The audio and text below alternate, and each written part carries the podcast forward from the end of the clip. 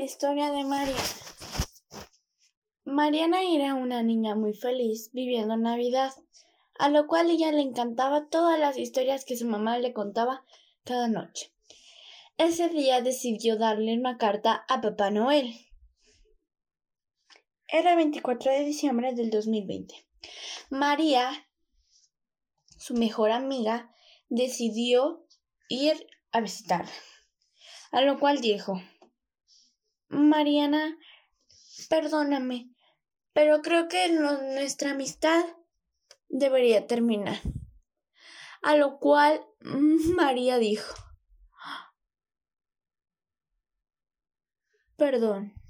Y Mariana le respondió, ay, no te preocupes, yo no sabía cómo decírtelo, pero créeme que me parece una mejor idea eso. Su mamá estaba preparando su comida para la cena navideña, a lo cual la niña y su amiga, entre comillas, iban tan felices a la casa a darle la noticia a su mamá.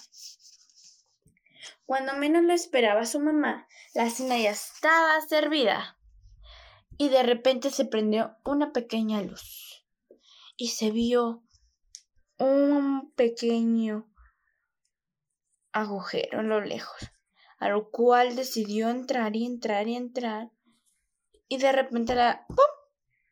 se apagó la luz. Decidió regresar. María y su familia se la pasaron muy bien. Ellos les encantó la cena navideña y las niñas volvieron a ser sus amigos.